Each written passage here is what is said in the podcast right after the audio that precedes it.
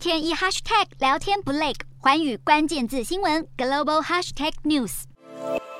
美国知名的自由派媒体《纽约时报》在最近公布了拜登总统的民调，民调显示拜登的支持率依旧十分的低迷。只在百分之三十四到三十五左右，而且呢，如果拜登他要继续竞选连任的话，他的前景其实不是那么的看好，主要是因为很多的选民，不管是亲共和党的中立选民，甚至是包括民主党拜登自己的选民，对于拜登的下一任竞选的支持度相对都不高，甚至是非常的低。拜登自己也很清楚，他现在唯一的期望的对手就是美国的前总统川普，因为不只是纽约时报，还有包括其他的一些主要的民调纷纷显示。如果川普代表共和党竞选二零二四的话，共和党的候选人跟民主党可能的候选人，也就是拜登，可能会呈现一个十分激烈的竞争，甚至是五五坡。但是这五五坡里面，拜登原则上会占一点点的优势，而这一点点的优势其实是在统计的误差范围内。所以拜登他在二零二四的时候，已经不只是他自己的年纪或者是健康的问题。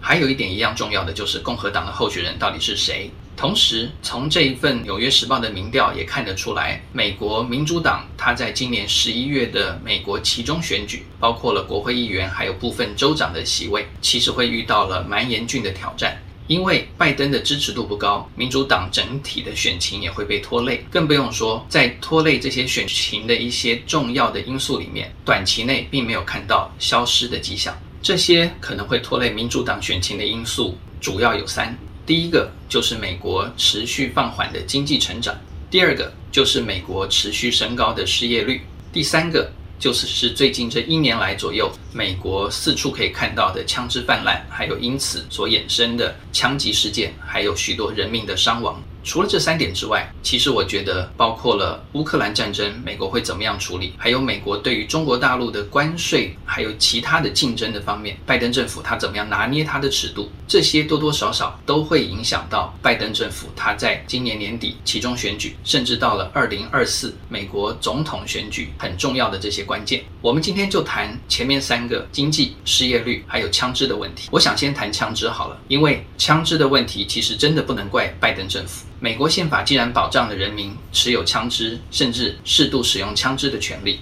到现在并没有被美国的大法官所推翻，所以枪支的泛滥，还有因此衍生的这些社会治安的问题，其实两党甚至社会的一些主要的意见领袖都有他的责任在。这个问题虽然是美国的历史，还有他整个宪法人权保障的问题，但是拜登政府既然在位，大概也只能概括承受了。另外，谈到美国的经济，美国的经济因为长期的通货膨胀，还有包括国内开支的减少，所以现在看到了进一步的放缓。也就在最近，国际货币基金会，也就是 IMF，又调降了美国在今年的 GDP 的成长率，目前大概在二零二二年只看到了是百分之二点二左右的估计。到了明年，IMF 它估计的更低，只有到百分之一点多。这对于民主党执政来讲，绝对不是好事。另外，像美国的失业率，在最近，IMF 它的预估数字把美国的失业率调高到百分之三点九。IMF 它还估计，美国在明后年的失业率可能会突破百分之五。